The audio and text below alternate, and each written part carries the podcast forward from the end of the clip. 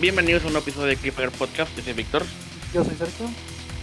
¿Cómo estás, Sergio? Ha sido una semana muy importante para Cliffhanger.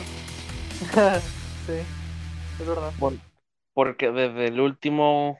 Eh, uh, también hace mucho que hay, no hay un podcast. Porque increíblemente hemos estrenado dos videos nuevos seguidos. Sí. Algo que nunca pasa. Es un milagro.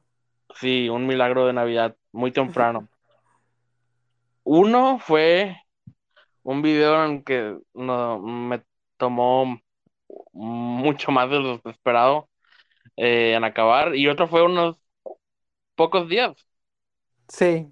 Entonces, primero fue el de, el de The Shining. Es correcto.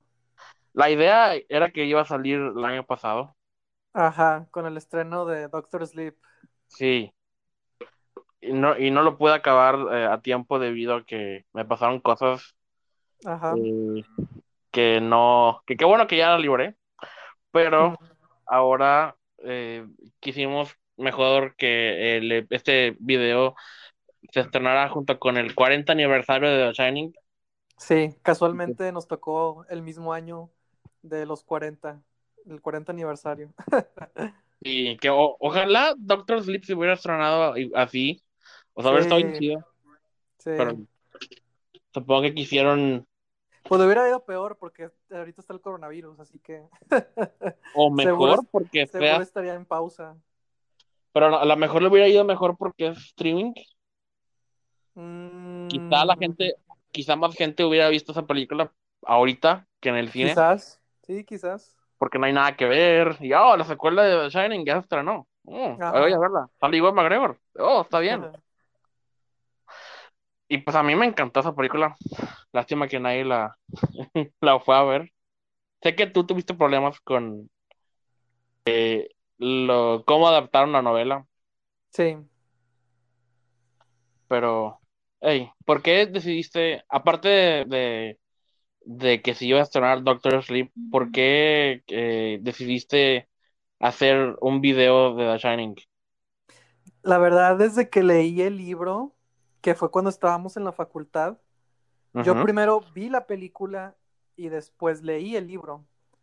Este, y creo que desde que lo leí fue de que, ah, no manches, o sea, entiendo ciertas cosas, ¿no? Porque todos los que leí en el libro decían que la película no le hacía justicia, este, a Stephen King nunca le ha gustado, que es lo que mi- nosotros mismos exploramos en, en ese video.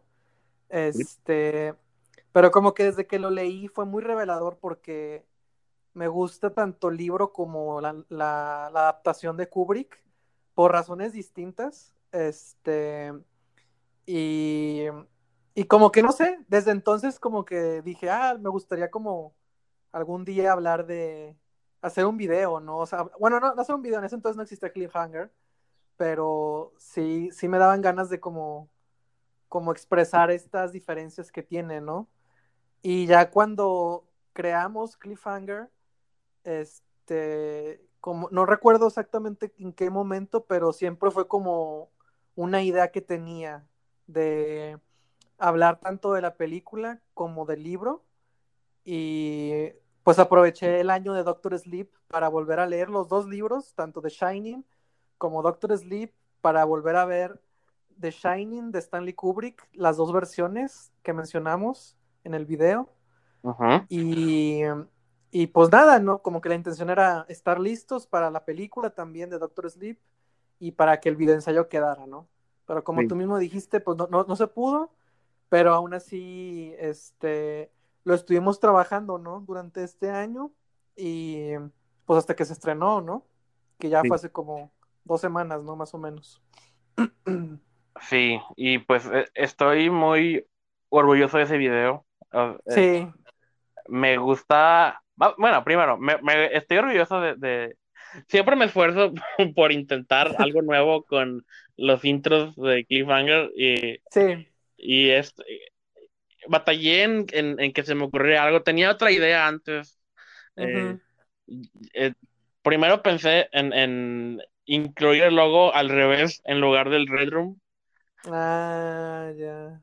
pero no eh, como que no se me ocurrió una manera de que se viera bien en, en Sí. la pared. Sí, sí, sí, sí. Entonces, eh, pero quería insertarlo en la película. Esa era como mi idea, ¿no? Eh, Ajá, era una escena así icónica. Y de- Ajá. primero me vino a la mente lo de Red Room, pero Sí. luego, porque por estar viendo la película otra vez para empezar el video, ahí, se me- ahí vi la, la escena de, de Wendy ojeando eso. Y vi una pausa perfecta en esas ojeadas. Y ahí dije, a huevo, puedo hacer algo con esto. Ajá. Uh, y me fue muy divertido editar eso, porque incluso, ah, pues eso es una foto, ¿no? Pero con el movimiento de, de Wendy quitando la página, in- incluso yo animé una sombra Mm, que medio se pareciera a las sombras reales y ah, me gusta mucho. Ah. Fue muy divertido. Y, y fue muy divertido así insertar fotos de Stanley Kubrick y cosas Sí, es lo que iba, es lo que te iba a preguntar, ¿no? Que encontraste materiales muy buenos, ¿no? De fotografías. Sí, encontré imágenes de las escenas borradas que tú escribes y encontré eh, esas páginas perdidas del guion en, en, en- en imágenes JPG y. y qué más, qué más, qué más. Ah, y pues eh, las ilustraciones del, del Sí, ediciones nuevas me ayudaron un chingo. Es- sí. Eso fue mi mayor descubrimiento. Y que si el video se hubiera estrenado antes, eso no hubiera podido ponerse ahí. Porque me, me tardé mucho. Primero en, Sí. en descubrir que existían y luego en encontrarlos en una calidad más o menos decente. Ah, ya. Y fueron dos. Unas son, son así muy como que realistas.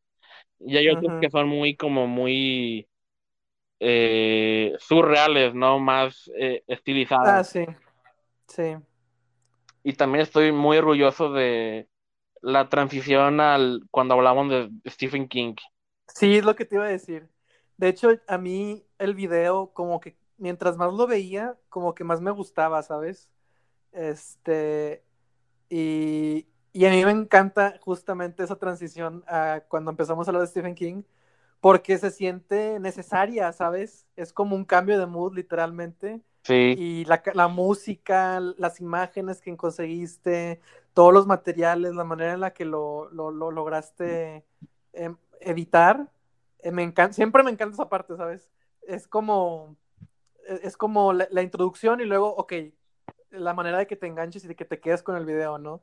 Y luego vuelves a cambiar la atmósfera, ¿no? Cuando volvemos a hablar con, de la versión de Kubrick y así, o sea, como que era un cambio necesario, súper necesario en el video, ¿no? sí. Y siento que te quedó perfecto, me encanta. Gracias. Y es que este es el primer video eh, de Cliffhanger que hacemos con la música de la película de la que hablamos. Sí, y, es correcto. Y por más que uh -huh. me encanta el soundtrack de The Shining, es muy, sí. Se puede sentir muy repetitivo y muy así cansado. Sí. Entonces. Sí, video es largo. Sí, entonces una manera de, de, de, como que romper ese mood y, y aparte porque Exacto. estábamos hablando de puras cosas buenas que le pasan a Stephen King. sí. Encontré esta canción, que de hecho la, la, tenía desde hace mucho. Tengo una carpeta de, de, pura música que casi se utiliza en otros videos y que, que no se utilizó. Y Ajá. entonces la encontré ahí, ah, huevo, esta es perfecta. Y también de ahí encontré la música del siguiente video que vamos a hablar ahorita. Es correcto, pues de una vez, ¿no? Sí, entonces Este... ya, ya, ya habíamos estrenado el video, yo ya estaba así de que a huevo ya puedo descansar, voy a terminar. voy a terminar Better Call Saul y voy a ser feliz. Y luego me llegó unos mensajes, unos audios tuyos, eh, sí. desahogándote de cosas que estaban pasando, que ahorita vamos a hablar. Es de lo que vamos a hablar. Ajá. Y luego me dijiste que por desahogarte de eso, también querías hacer un video sobre la película Ya no estoy aquí. Es correcto. ¿Puedes elaborar más en sí. eso?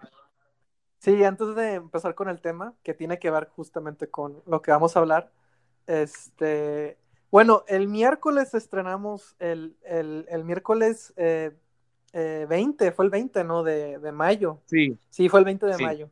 Me acuerdo porque hasta te pedí unas semanas antes, este, un clip del video y aparte un teaser, ¿no? Para yo compartirlo en redes sociales. Este. Uh -huh.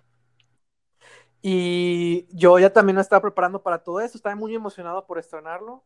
y justamente eh, eh, el, el, martes 19 y el miércoles 20 ocurre un suceso que tiene que ver con el cine mexicano, que es de lo que vamos a hablar, y seguramente los que sepan, pues ya estén un poco más familiarizados con lo que sucedió y con el tema. Y es probable que este el título de este eh, podcast va a revelar algo de eso también. y pues bueno, no, para mí siempre es como muy eh, duro, ¿no? Escuchar noticias que tienen que ver con eso. Entonces estaba como muy, con muchas emociones, ¿no? Encima. Y justamente yo sabía que el 27 de mayo, que casualmente caía en miércoles, eh, también se iba a estrenar Ya no estoy aquí, ¿no? Entonces yo ya la había, yo ya la vi eh, en un estreno que hubo aquí en la ciudad de Monterrey. Ya no estoy aquí, este es una película grabada aquí en, en Monterrey, Nuevo León, y por eso ha sido, al menos para nosotros, una como que novedad estar escuchando esa película. Sí. La, incluimos en uno de los videos que hicimos hace poco de los estrenos, que ya es súper irrelevante. Irrelevante, ajá. Ajá, y, y, sí, tú la viste ah, el año pasado, ¿no? Ya la había podido ver y por lo tanto ya había escrito una reseña en el último, en mi blog, ¿no? De cuando, cuando escribo reseñas de, de cine. Sí. Este, la última edición del Rincón de la Reseña incluía la película de Ya no estoy aquí. Entonces, como siempre he escrito reseñas, este, y hacemos eh, videoensayos y como recomendamos y como que hablamos de lo que nos gusta y demás cosas, eh, se me ocurrió que la idea perfecta para aprovechar también el furor que iba a causar la película, porque se estrenaba en Netflix. Sí. Este, yo sabía que eso como que iba, iba a llamar muchísimo la atención y, y por todo lo que estaba pasando con el cine mexicano, sentía que, que mi, mi labor era este, hacer un video junto contigo de parte de Cliffhanger. O sea, que nosotros de, de, alguna manera representar o hablar o, o, como que intentar poner nuestro granito de arena. Darle difusión. Exacto. Era hablar de esa película, ¿no? Digo que como quiera, pues eh, difusión no iba a tener, no le iba a hacer mucha falta. Pero aún así, nunca es malo poder hablar de, de películas que, que son mexicanas, que tienen, que hablan de cosas interesantes e importantes y pues básicamente le, le pedí a Víctor una tarea casi casi imposible, que era hacer un video de cinco minutos aproximadamente en menos de una semana, porque mi intención era, eh, de hecho yo te dije creo que el jueves, o sea, un día después de que se estrenó el video. O viernes, dijiste jueves o viernes como objetivo. Sí, no, no, no, que yo te avisé primero ah. y, y mi intención era, o sea, de ese jueves o viernes que te dije, que para el siguiente jueves o viernes eh, se estrenara el video. Entonces, este, este, yo creía que se podía hacer, pero sabía que quizás iba a ser un poco difícil, pero Víctor no me dijo que no, entonces confié plenamente en él. Y para nuestra sorpresa, orgulloso. terminó más pronto de lo que, de lo que esperábamos. Nunca eh, nos ponemos de acuerdo en algo para esta política, pero como que medio en silencio tenemos una política más o menos de que casi nunca nos decimos que no a las cosas. De, casi todas las ideas de, ah, quiero hablar de, esto en el siguiente episodio de podcast o quiero hacer un video de esto y casi siempre es, ok, pásame los datos y, y ahí ya estaba yo, creo que estaba acostado y... De hecho, me sentí muy mal cuando te mandé los audios. Dije que seguro, seguro está descansando o algo así. y le estoy pidiendo que, que se la fleten en estos días que siguen, ¿no? Sí, estaba scrolleando Netflix y, ya me llegó tus mensajes y... Ok, ok, sí se arma. Este va a ser... Porque también... De hecho, también eso me dijiste con lo de... Con el de The Shining. La, la idea era un video en el que nomás iba a tener que usar imágenes de una película. Y, y siempre que pasa eso, luego agregas cosas al principio que, oh, que tengo que hacer un montaje de de otras cosas. Y, y entonces también eso fue aquí, ¿no? De que, ok, otro montaje. ¿Cómo puedo hacer un montaje rápido? Eh, y, y, ahí fue cuando, por ejemplo, lo solucioné con este inicio collage.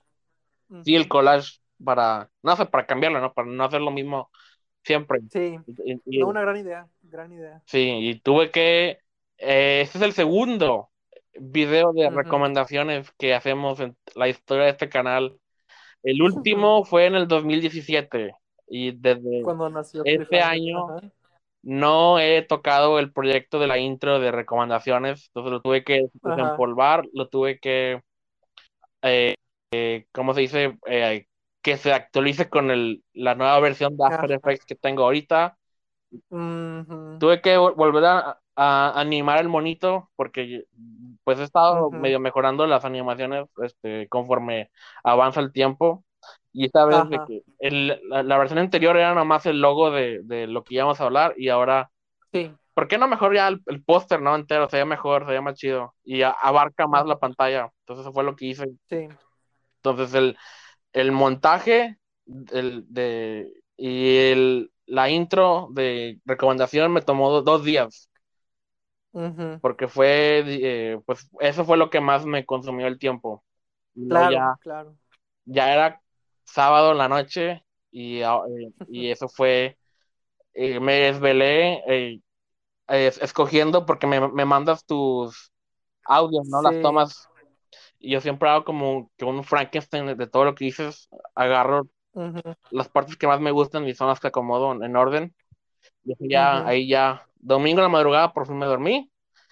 Ah, de hecho, ese es otro elemento importantísimo. Usualmente cuando yo grabo la voz, yo mismo edito el audio y así nada más le mando a Víctor de que los 15 minutos del video de The Shining, ¿no? En este caso, yo ahorita tengo problemas con mi computadora, entonces no puedo hacer esa edición. Por lo tanto, le pasé a Víctor eh, como, como, no sé, seis, siete audios de mí diciendo, hablando del video. Y Víctor tuvo que editar también ese audio que uno escucha de corrido, ¿no? Sí. Pero soy yo diciendo varias tomas, ¿no? Y que me sale bien y que me sale mal, ¿no? Entonces, eso era otro, otro elemento que estaba en contra de Víctor. Sí, un peso extra. Y luego ya, no sé cómo rayos. Ya el domingo te pregunté que, que, cua- para qué día iba a ser y tú me respondiste ya. Sí, Y, yo- y me preguntaste por el video, yo, yo te dije, ya verás. sí, Y ese, sí, y porque en ese momento yo estaba con, eh, ya por fin editando lo, lo- el material de, Lo otro. sí, de ya, ya no estoy aquí, que también es muy, lim- muy limitado porque nomás hay dos trailers. sí, Eh, sí. uno de Netflix, cuando ya la película era de Netflix, y otro que salió hace ya mucho rato, que, ni, que no está en ningún lugar en buena calidad, o sea, estaba más o menos. Sí. Y entonces ahí me los arreglé. También ha- había un, una marca de agua que tuve que quitar en todas las. Órale. Sí, entonces ya por fin ah, agarré todo el ma- material, todo, quité todos los fundidos negros que tienen los trailers y todas las letras. Y ya, ahora sí, ya, por editar. Y por suerte, por suerte, muy apenas, muy apenas se completó el material con, por ser un video corto. Sí, eh, sí, exacto. no tuve que utilizar stills y, y otras cosas. pa- La- lástima que sí tuve que utilizar. eh, el primer trailer tiene subtítulos en inglés y no me gusta mucho cómo Sí. se ve, pero pues, Mm. tuve que hacer. No, pero ya. El domingo en la noche te lo mandé. Sí, es correcto. Y Y ya para terminar, este, pues, ¿quién lo diría? Es el video que eh, más vistas, o sea, a, a- o sea, a pesar de que todo iba en contra y de que no sabíamos qué también le iba a ir, porque la verdad es que es muy incierto saber cómo, qué también reacciona la gente o, o que lo vean, ¿no? Eh, pues muy fácilmente superó en el mismo primer día que lo lanzamos, eh, por lo mismo que la película llamó mucho la atención, las publicaciones que hice también llamaron la atención y fue compartido, este, mucha gente lo estuvo viendo, le dio like y, a- y muy fácilmente lo que voy es que superó eh, las visitas del video de The Shining que habíamos hecho desde hace mucho tiempo. ajá. Entonces, El video este, que me- pues lo padre es el video que me tomó tres días hacer superó el que me tomó meses. Pero sí, esto es impredecible, pero estoy muy orgulloso de que se pudiera y de que sí logramos este estrenarlo antes de lo que esperábamos los dos y que sí, que la gente lo vio y el director nos dio like, ¿no? En, en Instagram. Sí, le dio like a mi publicación sí, en Instagram. Pequeñas victorias. Exacto. Y- y pues bueno, Ajá. como les comentábamos al principio, eh, ese video surge por una serie de acontecimientos que pasaron hace unas semanas relacionadas con el cine mexicano. Este, y de hecho quiero hablar como de tres cosas. Una de ellas fue lo que pasó en esos días, este, que fue básicamente una propuesta de un diputado de Morena, este Mario Delgado, eh, solicitó que se eliminara el fideicomiso de Fidecine, uno de los que se usan para producir cine aquí en México, ¿no? Que es, es, dinero de, gobierno, ¿no? Aquí, de hecho, para empezar a aclarar, ¿no? Aquí se hace, aquí en, México sí es posible hacer cine, vivir de hacer cine. Este, vamos a empezar a hablar como de esas cosas, ¿no? Este, de hecho, tenemos mucha, mucha producción, o sea, lo que es lo padre, es lo rico, es lo interesante, o sea, tenemos una variedad de producciones que se realizan año con año, lo cual nos indica que se hace un poco de todo, ¿no? Y creo que eso siempre es algo muy importante y valioso.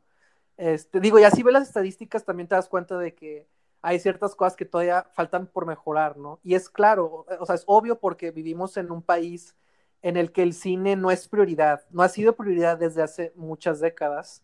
Entonces, por eso estamos como que ahorita en una situación medio, medio rara, porque si bien es muy difícil, si de por sí, en cualquier país en el que, en el que, en el que vivas, hacer cine es caro.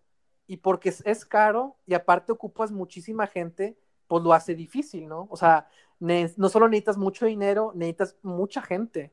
Y es muy difícil poder maniobrar todos esos elementos para que la película que quieras hacer todavía sea buena, ¿no? O sea, que, que cumpla todavía con ese factor de, talento, de originalidad, de valor, independientemente de lo que tú quieras hacer, ¿no? Entonces, este, hacer cine siempre va a ser complicado. En cualquier país, en cualquier momento. Exacto, exactamente. Entonces, aquí vamos a hablar de, cine mexicano, no vamos a meternos en temas de, de gobierno o de, o, del, o de, o de otros, otros elementos, porque siempre salen como que de repente por ahí. Vamos a hablar específicamente de, de, cómo se vive el cine, la industria, de, la poca industria, porque en realidad no es como que haya, este, eh, de cine aquí en México. Las carencias que tenemos son muchas, pero a pesar de ello, en, en, en estos últimos años hemos logrado hacer más películas que nunca antes en la historia y justamente estamos este, gozando de muchos talentos, de mucha variedad de apuestas, de, propuestas, este, de voces. Y es lo padre, o sea, que a pesar de que ha sido muy difícil porque generalmente hacer cine se hace por medio de estos apoyos que existen de parte de gobierno, estos fideicomisos que, llevan eh, varias décadas existiendo este, también se hace de manera privada, ¿no? Eh, y, también, pues obviamente, pues en campañas de Kickstarting, ¿no? O sea, producir una película se puede producir de muchas maneras, con muchos apoyos. Una compañía te financie o cualquier otro. Exacto, sí, exactamente. O sea, uno busca dinero de, todos lados, ¿no? Por lo mismo. Entonces, justamente lo que proponía este diputado. ¿De Morena? ahorita con el tema, Sí, ahorita con el tema de la austeridad, este, del que ya hicimos un video al respecto, justamente, para que lo vean, el cine es arte y cultura. Exacto. Este, este, pues eh, eh, el tema de la cultura y de las artes y del cine, pues siempre entra en peligro porque también, pues el gobierno da estos apoyos, ¿no? Que ya existen. Entonces, lo que él proponía era eliminar uno de ellos, ¿no? Y para sorpresa, pues toda la gente que se dedica a esto, este, pues saltó y dijo que por qué no, ¿no? ¿Por qué no deberían hacerlo? Este, los problemas que hay. Y vuelvo a lo mismo, ¿no? O sea, este, si el cine no ha sido prioridad por, por el gobierno, este, eso no significa que no haya gente que viva de ello, a pesar de las condiciones en las que ya fui planteando, ¿no? Entonces, a lo que voy es, ahorita sí es posible que uno pueda dedicarse al cine. ¿Es difícil? Pues claro que sí va a ser difícil. Este, eh, te va a tomar tiempo, ¿no? Pero es posible. y, era algo que antes no era posible. Por eso eh, los tres amigos se fueron, ¿no? Por eso muchos, muchos talentos de actores, cinematógrafos, en los noventas, en los 2000, se fueron de y México. Cuando, cuando dicen porque tres la- amigos, te refieres a Guillermo el Toro, Alfonso Cuarón y, Gonzal y Alejandro González Iñárritu. Nada más para es aclarar, correcto, junto por si con, alguien no sabe. junto con Gael García, junto con Diego Sí. Luna, junto con Salma Hayek. O sea, encontraron oportunidades porque justamente en- en esa época de los noventas fue cuando nosotros tocamos fondo, fue cuando menos películas se, se, se hacían este, en ese entonces. Entonces ellos que eran súper talentosos, que, que tanto aquí, o sea, aquí el, el- como, como quien dice, ¿no? El, el, ¿cómo se dice? El, la fuente de agua era muy pequeña para que ellos pudieran hacerla, ¿no? Entonces lo lograron, ¿no? Y también, pues, este, su talento y sus conexiones y, y su posición, o sea, los, los, los logró llevar, llegar a otros lugares, ¿no? Y triunfar también allá, ¿no? Digo, si no fueran talentosos, no triunfarían también en Estados Unidos, ¿no? O en donde fuera, ¿verdad? Este, pero lo que voy es, ahorita eh, ya no te tienes que ir, ¿no? O sea, sí es difícil, sí va a ser complicado, va a haber buenas y va a haber malas, pero sí hay una realidad mucho más favorable. Eso es lo que quiero, como que a lo que quiero llegar, ¿no? Con Ajá. todo esto. Y justamente esa comunidad de gente que se dedica al cine en todas sus vertientes, en todos sus campos, fue la que en, en el martes que se dijo, del martes a miércoles, pum, pum, pum, redes sociales, todos estaban diciendo, dando su opinión, ¿no? De por qué no debería hacerse, de, de, de, de toda esta gente que, que, correría peligro, ¿no? Y de cómo afectaría no solo los trabajos, sino también la oferta cultural y artística que el cine propone, ¿no? La importancia de reconocernos en la pantalla, de ver nuestras historias. Entonces, afortunadamente también llegó a, a, y digo también por, yo creo que por la pandemia, pues no hay mucho que hacer, hay mucho que hacer, pero no, no al mismo nivel que en un, en un año normal, pues también llegó muy fácilmente a, a los oídos y a los twitters de, de Cuarón, de Del Toro, ¿no? Y ellos, este, exacto. Entonces, ese, ese mismo miércoles que nosotros estábamos estrenando nuestro video de The Shining, eh, se llevó a cabo una, una videollamada con un chorro de directores, de gente que se dedica al cine, este, incluidos del Toro, Iñárritu, Cuarón, este, con María Novaro, que es la, la, mera mera de IMCINE. Ah, y eso fue lo peor. Justo el día después, o sea, el día en el que, en el, que el diputado eh, sugirió eh, eliminar, porque no nada más el Fidecine, eran varios fideicomisos, ¿no? Este, este, entre ellos este, ¿no? El Fidecine. Justo ese día, justo ese día que se, que se llevó a cabo eso, un día antes, María Novaro de IMCINE estaba teniendo una plática con Natalia Beristain, directora, este, y justamente estaban hablando de qué onda con el tema de los apoyos. Entonces se vio muy mal que, que, porque ella ya había dicho, ¿no? De que ahorita todo está bien, no hay ningún problema, no va a cambiar nada. O sea, van a cambiar quizás los nombres, pero el dinero se va a conservar, va, va a seguir habiendo los mismos apoyos, a de cuenta, ¿no? Es, sí, sí, quizás con algunas modificaciones, pero, pero no hay que alarmarse, ¿va? A de cuenta que ese era el mensaje, no hay que alarmarse, ¿no? Un día después un diputado sale con la idea de que eliminen uno de estos fondos, ¿no? Entonces sí se vio como se vio como muy mal, ¿no? De que, de que, pues, ¿qué onda? Se supone que el gobierno ya nos estaba dando un alivio, ya nos estaba diciendo que estábamos como que a, a la par, y eso, pues, nos demuestra que, pues, parece que no, ¿verdad? ¿Qué está pasando, no?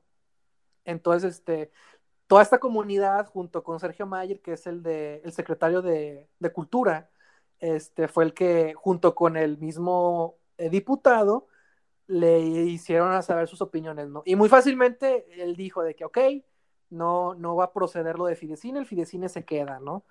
Entonces, este, en, un, en un día se resolvió todo este asunto, ¿no? Pero sí nos deja como, eh,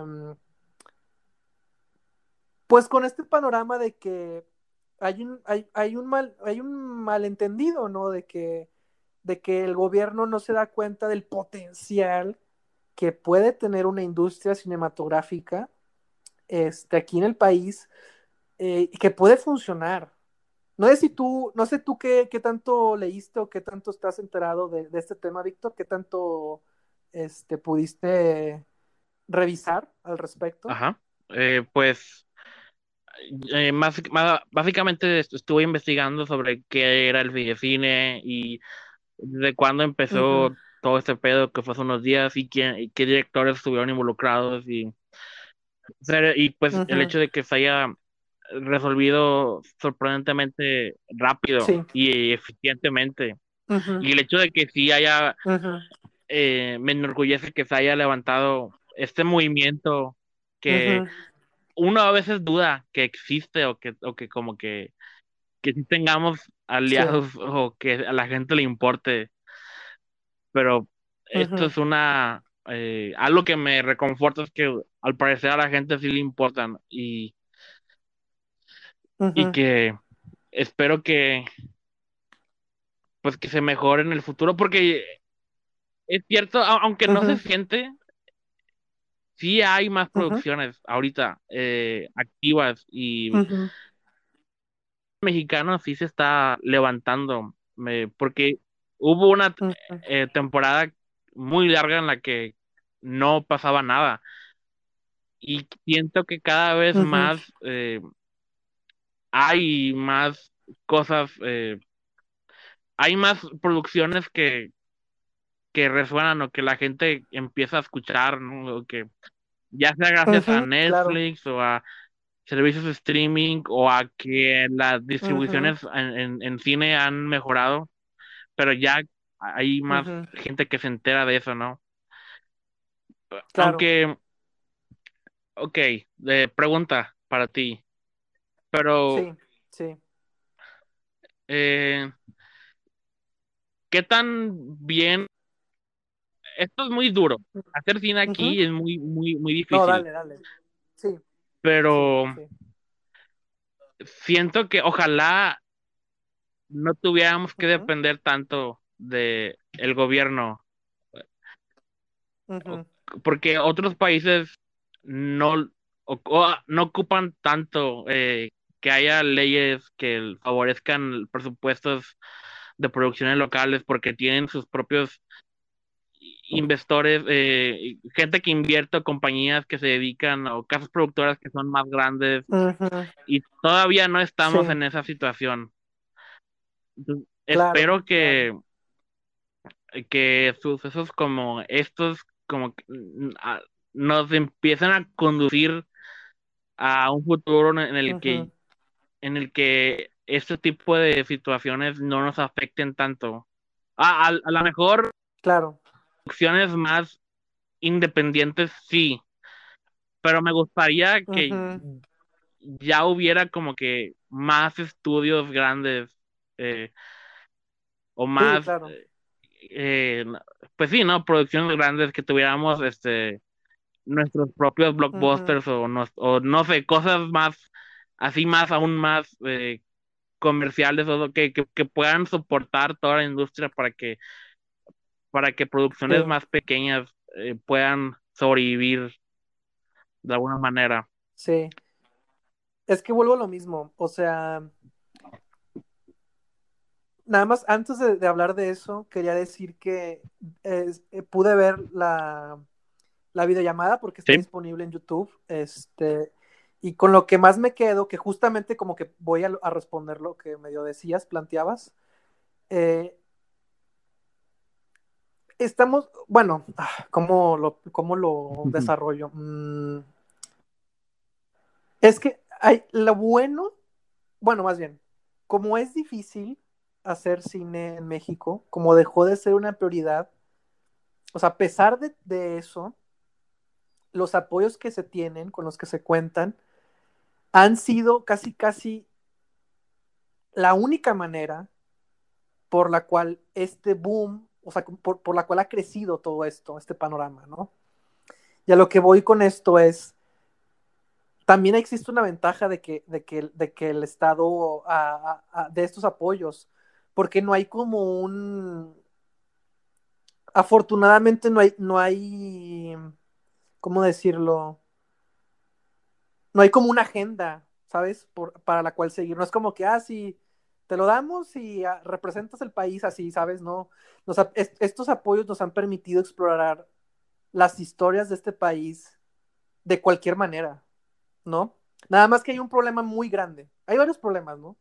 Hay un problema muy grande que, que tiene que ver con la palabra que se usa mucho aquí en México, que es la descentralización.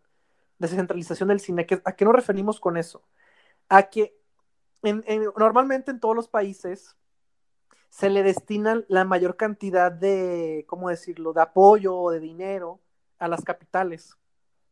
En este caso, Ciudad de México es pues a sí. donde todo se va, ¿no? A hacer cultura, a vivir del arte, de la música, a vivir del cine, obviamente, ¿no? Allá están todos, allá viven todos, ¿no? Entonces, ¿a, lo, a, lo, ¿a qué voy con esto?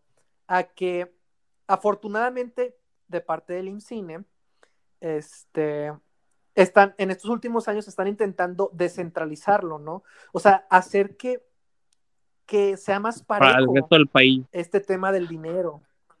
Ajá, exacto. Porque, eh, porque justamente algo que tú, tú, y yo hemos dicho muchas veces y que es una re, verdad absoluta, es que cuando, cuando le das, cuando le das todo el dinero del mundo a un escritor para que solo haga sus historias, pues solo van a ser las mismas historias de, del mismo güey, ¿no? Por más interesantes que sean.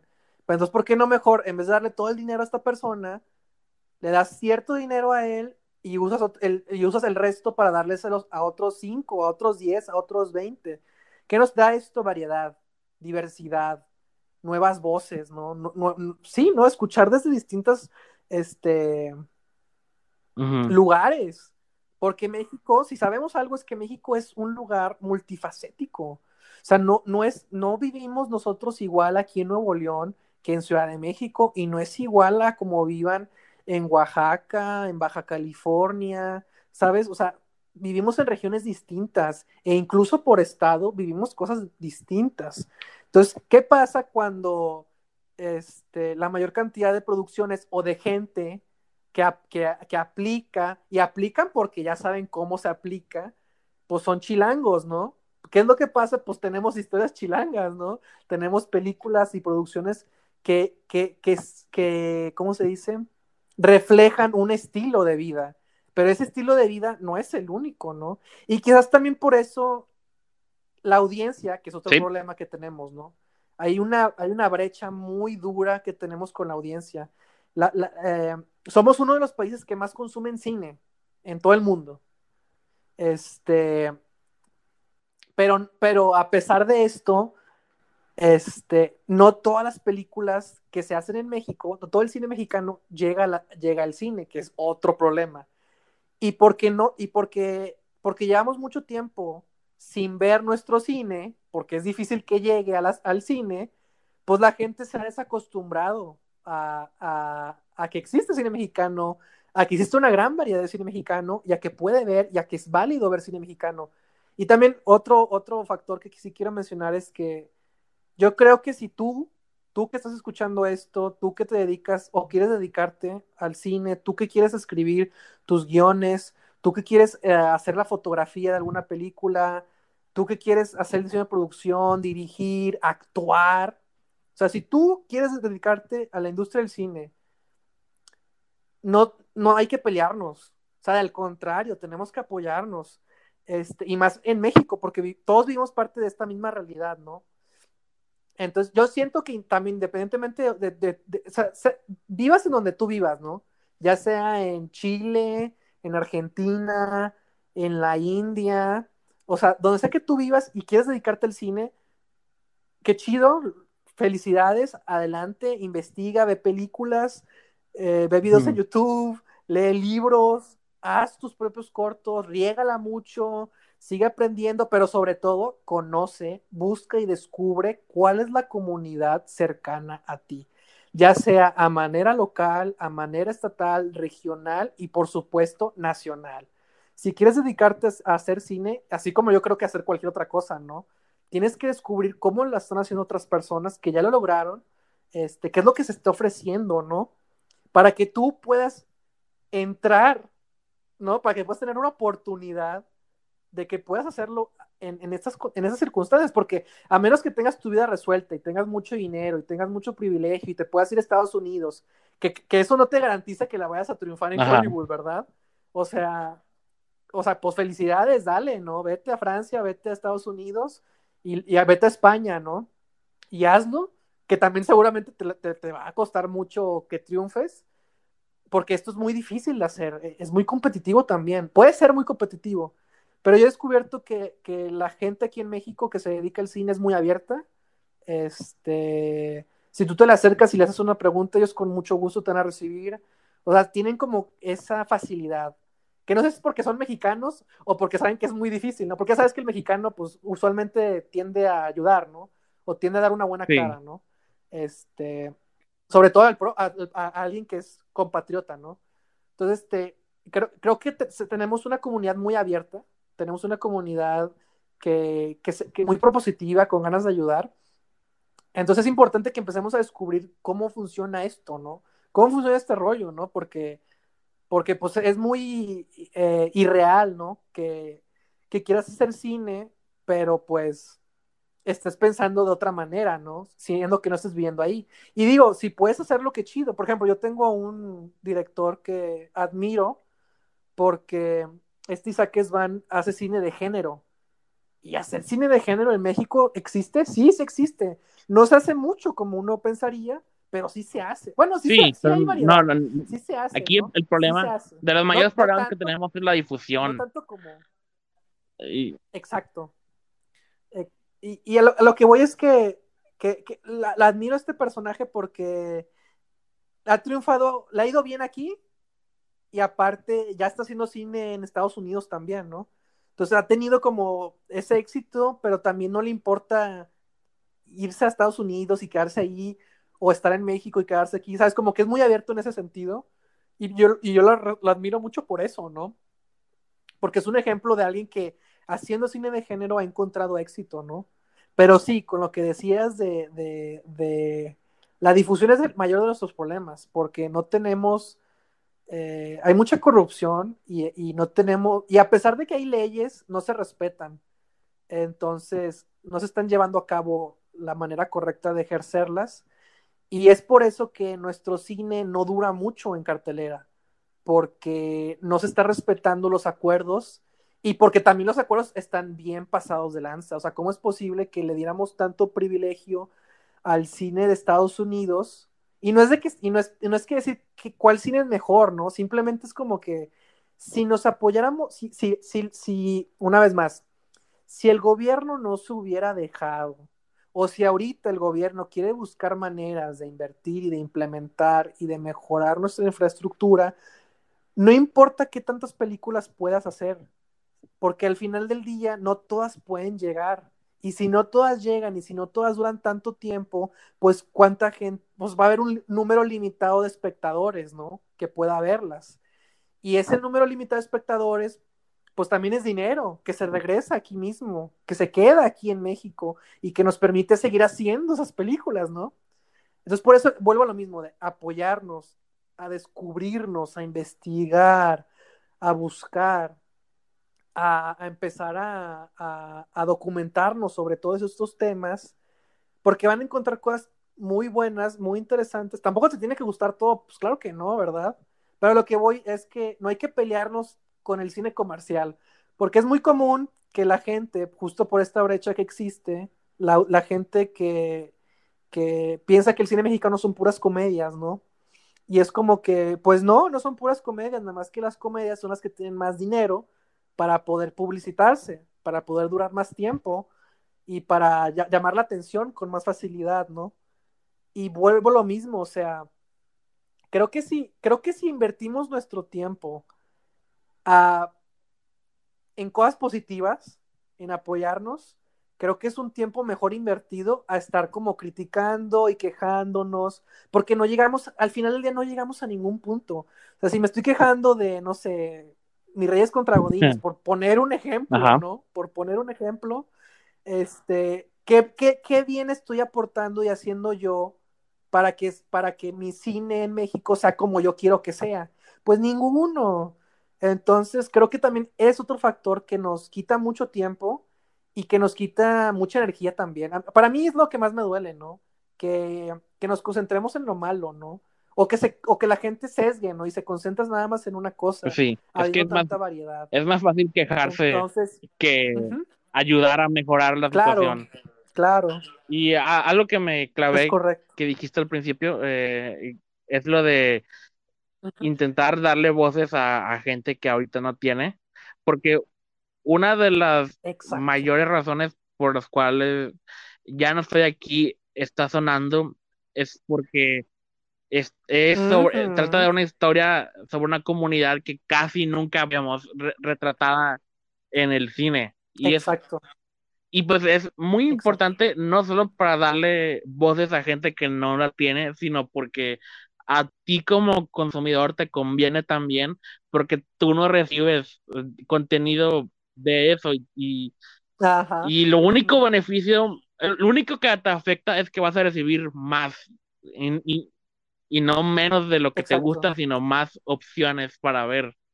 Y pues estoy muy agradecido de que una película así haya llegado a Netflix, que es donde va a tener Exacto. mucha, mucha difusión, quizás más que en el cine.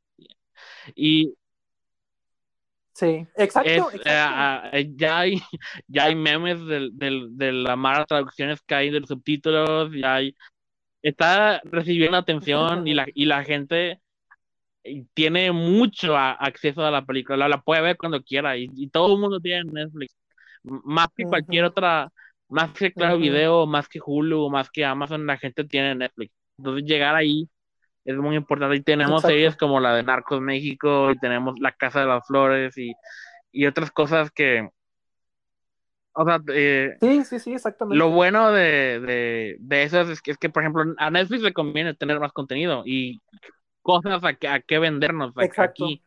Y nosotros como consumidores buscamos al menos historias que en las que nos veamos, ¿no? Y pues este gente de la comunidad eh, retratada en yo ya no estoy aquí, nunca había tenido una película que en la que verse hasta ahora. Bueno, sí, pero no no es tan común y a lo mejor de ahí también puede salir algún día un cineasta en el futuro que, que, haya, que pueda ser inspirado eh, con la historia de, claro no sé de Ulises o, la historia de, de, ver de Ulises. gente que, que suena como él o, que escucha música como él en el cine y que sepa que es posible.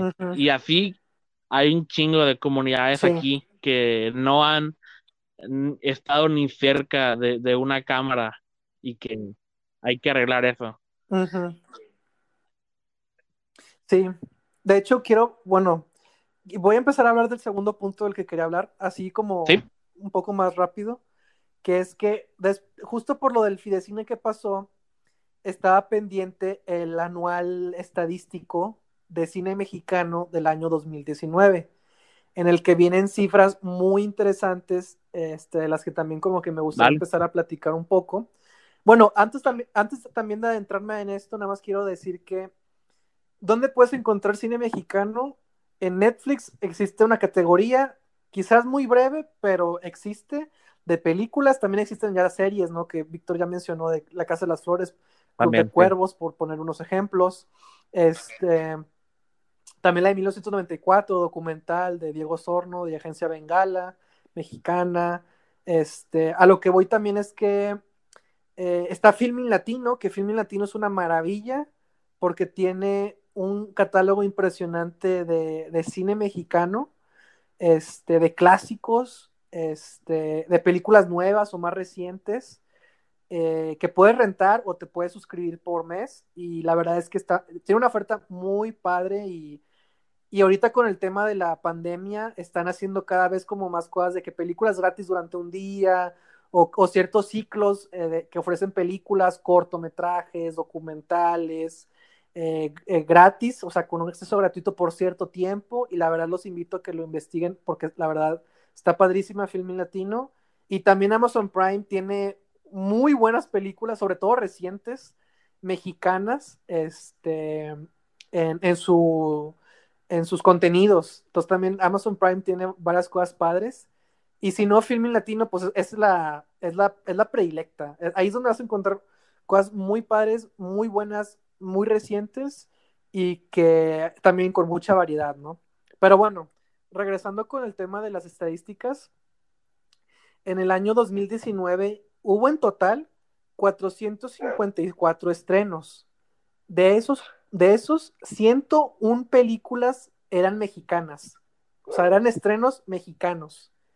Y de esas 101 películas eh, estrenadas mexicanas, el 45% de esas películas alcanzó a llegar a 10 pantallas. O sea, alcanzó a tener cierto número de pantallas, ¿no? En, los cines, en los cines, ¿no?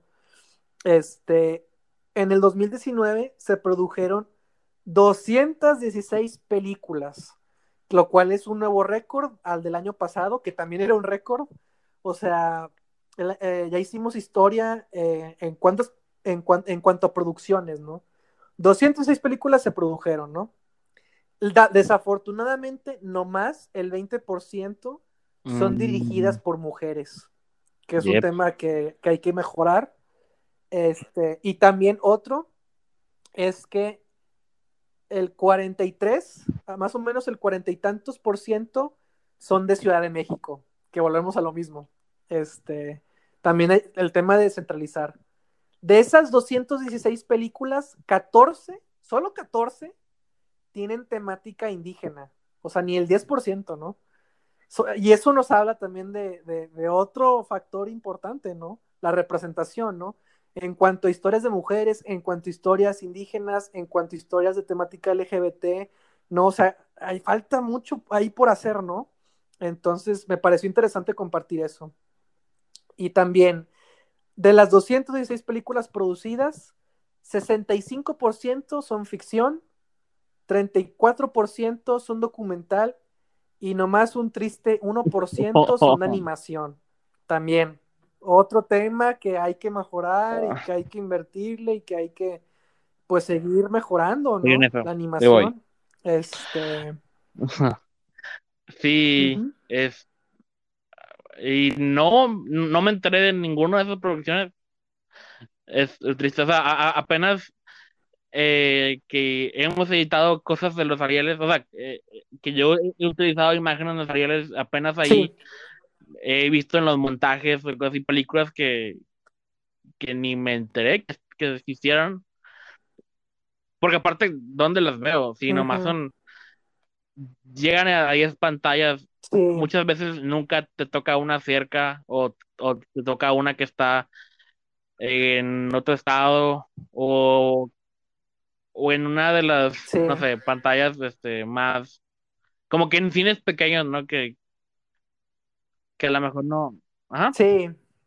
No, de hecho, de hecho dijiste un tema importantísimo, Víctor, que no había considerado y que también es parte de nuestra, del cine y de la comunidad, que son los festivales de cine. Ahí es donde vas a ver estas películas en realidad. Ahí es donde vas a encontrar lo que se está haciendo este, y aparte de, pues obviamente catálogos extranjeros, ¿no? Porque pues normalmente un festival pues tiene un poco de todo, ¿no? Entonces, entonces ves películas que no, normalmente no llegan a, los cines comerciales y, es que esa es la, la, ventaja y lo bonito y lo importante de los festivales de cine, que son, que gracias a ellos nos permiten acercarnos a no solo lo que se está produciendo aquí en México, sino también en, el, en todo el mundo los festivales de cine son súper importantes y también no solo los festivales de cine, también cualquier centro de alternativo, ¿no? Como la Cineteca, la Cineteca Nuevo León, la Cineteca Nacional, espacios como este, como Ámbar, que Ámbar está ligado como que a varias, este, a IMCINES, el, el IMCINE lo reconoce en, el anuario como un lugar en el que, en el que, en el que pasan películas, ¿no? Este, y es eso, o sea, no, no, solo, no solo, ¿dónde vemos cine mexicano, no? Y ya dije las plataformas digitales y obviamente en cines comerciales, pero es más difícil, ¿no? ¿Dónde van todas estas películas que se están haciendo? En los festivales de cine.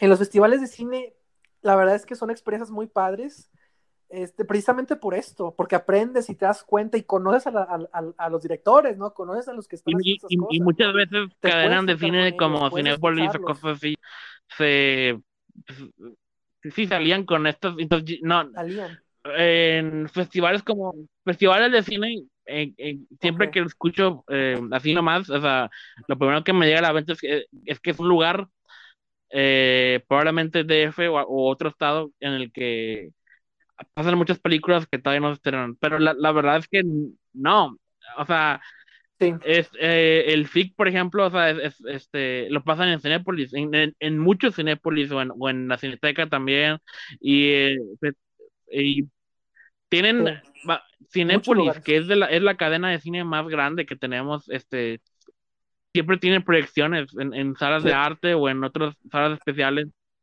en las que hace más fácil que lleguen a, a, más estados, ¿no?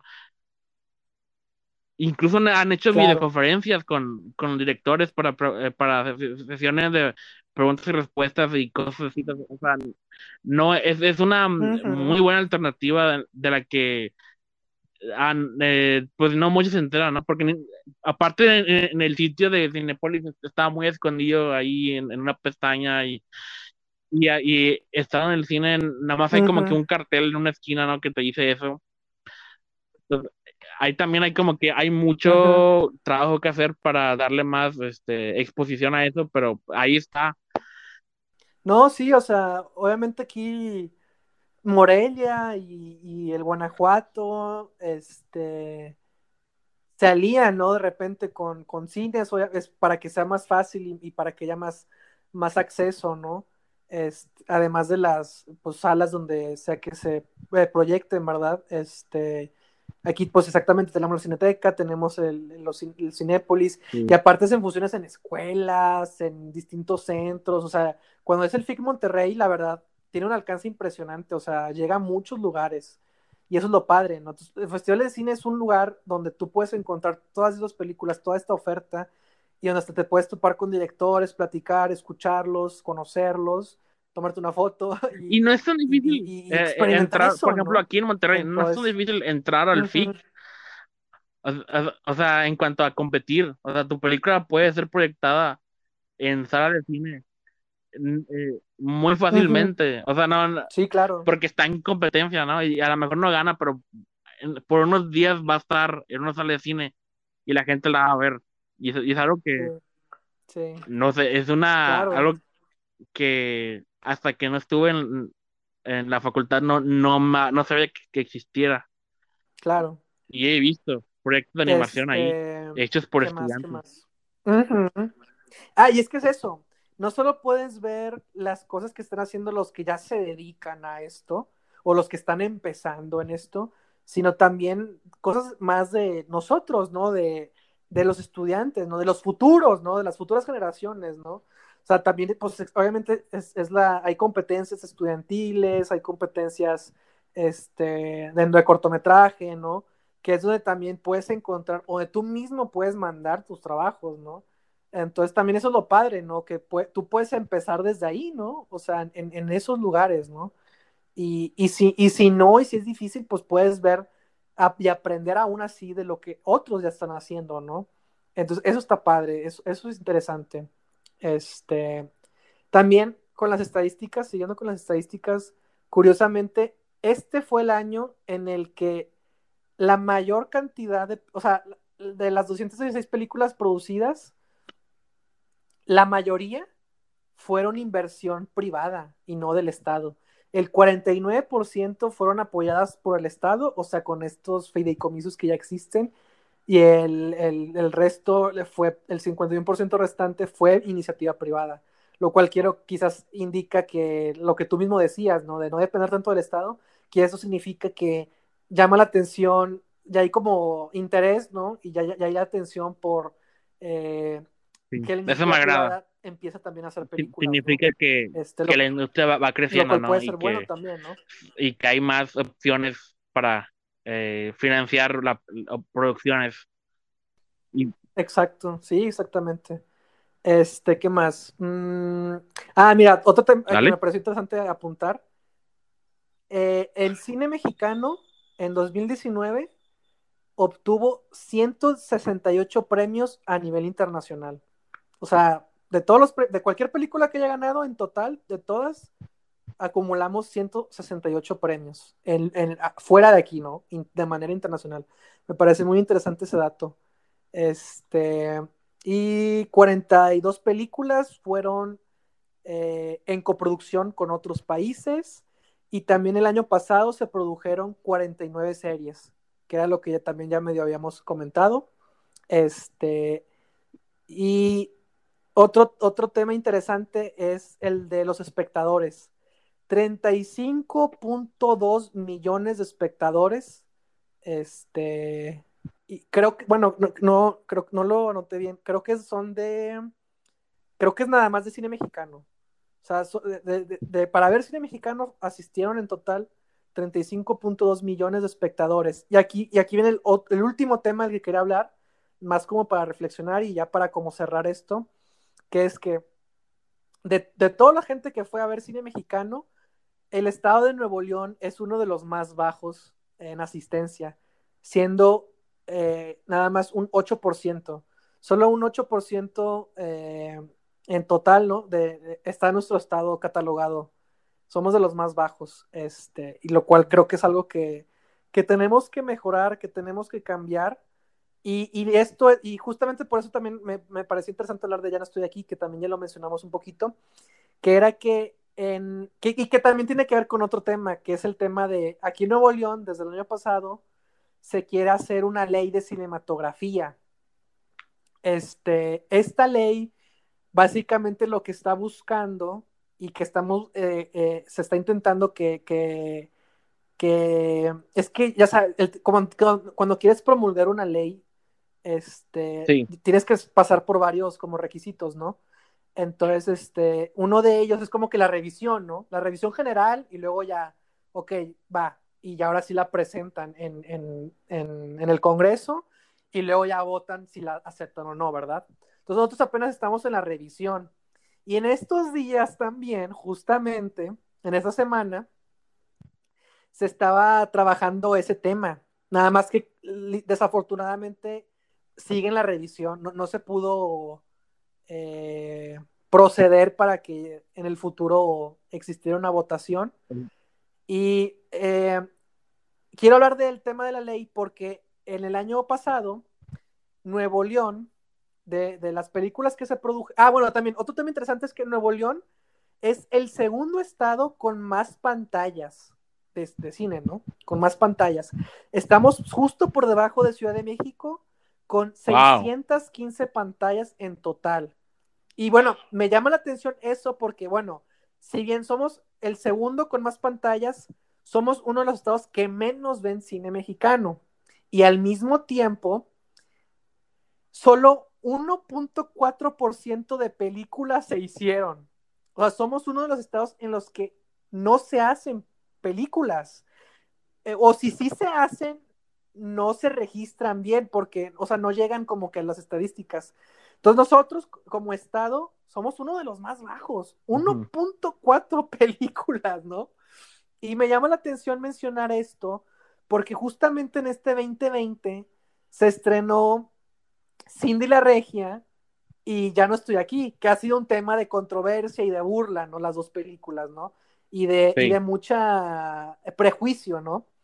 Este, yo vi ambas películas y las dos me gustaron y puedo decir fervientemente que son buenas películas. Y las dos, en las dos gira el tema de la identidad regiomontana. Uno visto desde el privilegio y la clase social de San Pedro, ¿verdad?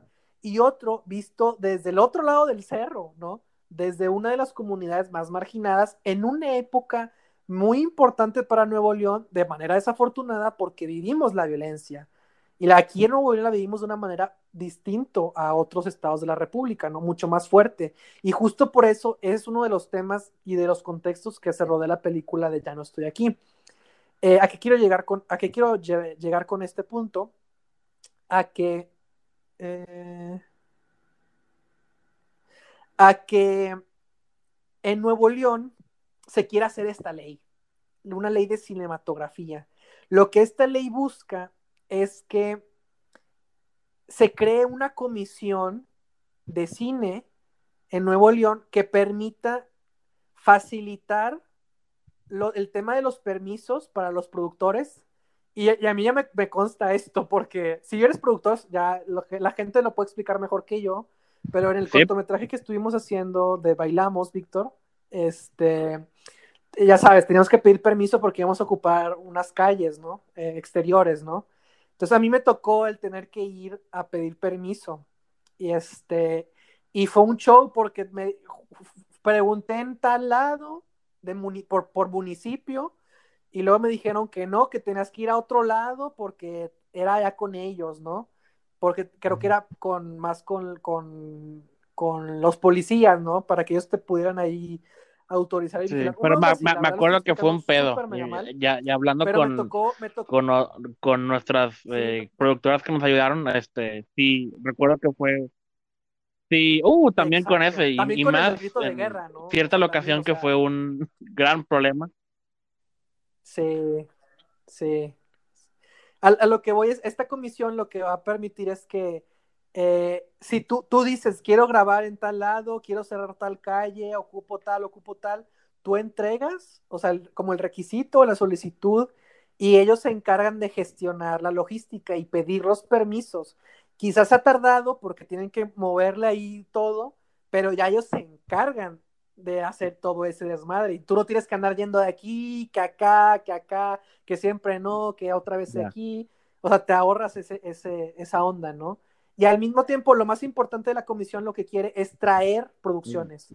Es que, que, que, producciones de todos lados, de todo el mundo, de cine, de documental, de cine comercial, de videoclips, de musical, de videos musicales, eh, series, de todo, de todo tipo, cualquier producción audiovisual, que, que, que Monterrey se vuelva un centro turístico para producir cine. Que la verdad es algo que lleva tiempo como que queriéndose hacer, discutiéndose. Este, a mí la verdad, digo, ya de manera personal, sí me da mucha penita que vengan a esta ciudad tan contaminada y, ¿sabes? De que, ¿cómo, cómo los vas a traer aquí, que tiene tantas carencias y problemas? Pero estaría bien chido, o sea, si ya no estoy aquí, ves el, el, el puente del Papa, ves la Colonia Independencia, si en la Regia ves San Pedro, que bueno, pues San Pedro qué, ¿no? Pero ves Fundidora, ¿no? O sea, esta comisión es no, no, películas mexicanas, es películas de todos lados. Obviamente cine nacional, pero también lo que buscan es cine extranjero, porque lo que sea que caiga aquí es dinero, es hoteles, hospedaje, es que, consuman en, restaurantes, ¿no? En, talento local. Ah, obviamente también lo que se busca es que al menos, si van a venir a, a filmar aquí, que como un 10% del talento sea de aquí, de Monterrey. Y esto porque seguramente va a venir, va a venir gente de otros lados. Entonces, este, pues como que mandar practicantes, que la gente que estudia cine pueda hacer prácticas en películas, en documentales, en series que se están haciendo. Este, ese es como también el incentivo, ¿no?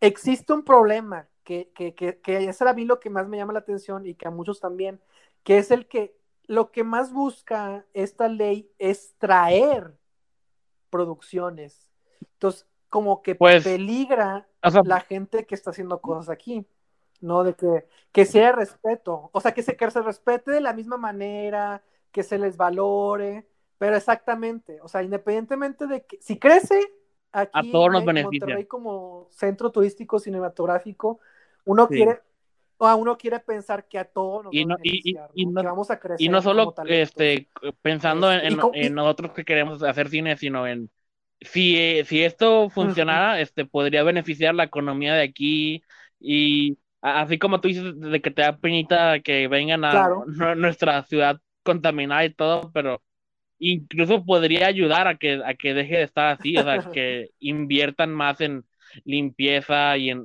infraestructura, sí, en, mantenimiento, en cuidarla, ¿no? En cuidarla. Y, eso, eso es, eso nos lleva de nuevo a todo lo, lo, desmadre que pasó con Cine. El hecho de que intentaran quitarnos ese fondo eh, es una muestra de que no ven eh, eh, al cine mexicano como, como una este potencial. una oportunidad no para que nuestra economía y, crezca porque todavía no para ellos todavía no ven resultados de, que esté funcionando y, por eso nos quieren quitar dinero.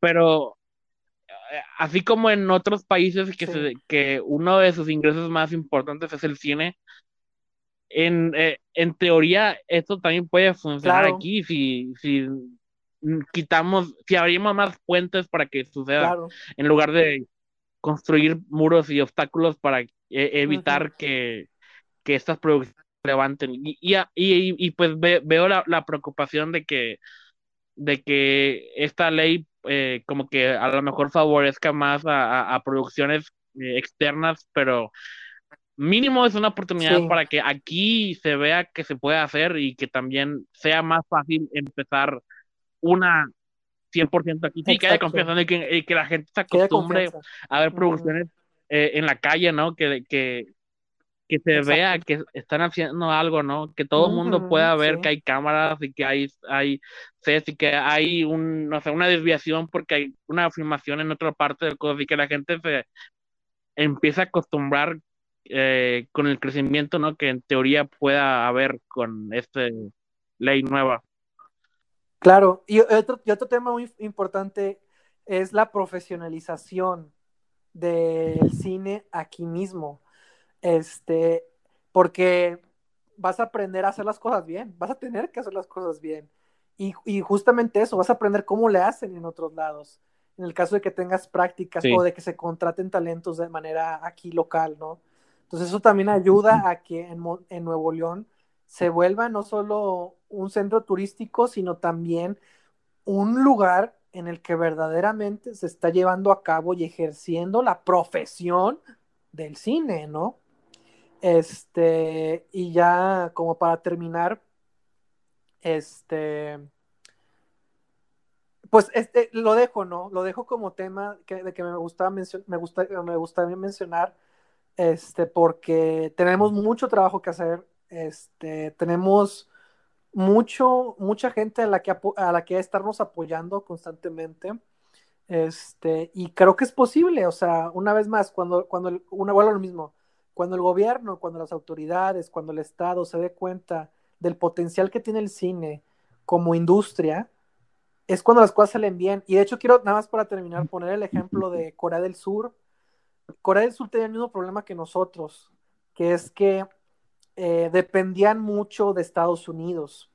Eh, tanto así que su cultura estaba muy, muy fuertemente arraigada de la gringa, ¿no? En México tiene sentido porque somos un vecino directo, pero tú dirías en Corea del Sur, ¿cómo es posible, no? Este, resulta que también ellos, ¿no? Lo que veían, ¿no? Este, cómo, cómo, cómo consumían, su estilo de vida era muy parecido al gringo, por muchas cuestiones, ¿no? Este, y justamente fue cuando las autoridades decidieron, porque también lo que más veían era cine gringo, justamente cuando las autoridades dijeron, ¿sabes qué? Ya estuvo hasta aquí. Vamos a concentrarnos, vamos a reducir el número de, el porcentaje de películas gringas que vemos y vamos a invertirle a que nosotros hagamos nuestro propio cine para explotar esa industria y crecer nosotros como, como país. Y justamente cuando pasó eso, surgieron talentos como Park Chang-woo, como Bon Joon-ho y muchísimos otros que no tengo la fortuna de conocer, pero que sé que existen y que, y que el cine surcoreano es, es, desde hace 20 años visto como uno de los cines más diversos, más reconocidos en, en, festivales de cine, en cine extranjero, cine internacional, con mucho talento, con, con, con una gran fuerza este, original, temática, y yo menos pienso nosotros como algo así, o sea, si nosotros podemos hacer, o sea, si, si lo vemos, si lo tomamos como un ejemplo, nuevo, no solo Nuevo León, sino México, yo creo que tiene toda la capacidad para hacerlo, porque el talento existe, claro que ya lo existe. Es de, es de saber crear la infraestructura y las oportunidades para que pueda subsistir y para que podamos ayudarnos al final del día nosotros mismos, porque si te ayudas, si eres un mexicano, le estás ayudando a todo el país, a que crezca, que sea mejor. Y y por eso me parece importante como dejarlo a la mesa para que la gente que no sepa eh, investigue, se documente, se ponga las pilas, no, o sea, esto es difícil, entonces necesitamos como clavarnos en lo bueno y en apoyarnos a nosotros, ¿no? Entonces, este, pues básicamente esos eran los temas muy bien, que quería bien hecho. Sí, tenía que, tenemos que dejarlo aquí, sobre todo en este en estos días en, los que hubo mucho furor con nuestro cine, ¿no? Y, esperemos que se mantenga, sobre todo porque este, los tres amigos este, se fueron en los noventas cuando aquí no, no vieron que había, que podían este, crecer, ¿no? Con su trabajo, pero si seguimos este, mejorando la industria de aquí, esperemos que ya no se vayan el próximo Guillermo el Toro o el próximo Foso Farón, que crezca aquí, que no solo haya, o sea, no nos quedemos con el, cine que ya tenemos, sino que haya aún más opciones. Claro, no, y, es que lo, importante de ellos, de Gael, de Diego, de Isa González, de, de también lo menciono, de Del Toro, de Lubeski, de Eugenio ¿Cómo se llama la directora de, Vuelven? ah, Isa López, claro. Este, lo, lo, padre de que ellos existan es que eso nos demuestra que el mexicano puede triunfar en el extranjero. Aquí también se puede, aquí también se puede vivir, aquí también se puede triunfar. Y es como que hay que clavarnos en eso, ¿no? así como decir a huevo y celebrar todos los logros que ellos tengan, este, también hay que decir, bueno, también hay que celebrar los nuestros y crear esas oportunidades, ¿no? Entonces yo creo que eso es como lo más importante, no hay que pelearnos, ¿no? Insisto, hay que como que reconocernos, valorarnos y buscar la manera de, prosperar y luchar. sí, ¿no? sí se puede. Muy bien. Este, sí se puede. Nos pueden encontrar en Anchor, Spotify, Google Podcast, Apple Podcast y YouTube. Y así como este episodio, nos podrán encontrar cada dos semanas, eh, al menos de que sigamos con este increíble flujo de productividad que a lo mejor ya, este, yo creo que el otro mes probablemente espero poder sacar otro video, sea cual sea ese video, ya lo veremos, pero mientras tanto, aquí nos pueden encontrar y pueden comentar o pueden sugerir eh, ideas, lo que sea. Exacto, cualquier cosa que se les ocurra, que, quieran externar su opinión, eh, aquí pues eh, son bienvenidos, ¿no? Este, recuerden, nosotros hacemos podcast, tenemos los bienseos de los que hablamos, este, los invitamos a que los revisen si es que no los han revisado todos. Y como dice Víctor, cada dos semanas seguimos haciendo contenido en forma de podcast y esperamos que el resto del año que nos depara eh, poder seguir eh, trabajando en hacer nuevos este, videos. Gracias por acompañarnos. Y pues bueno. Bye.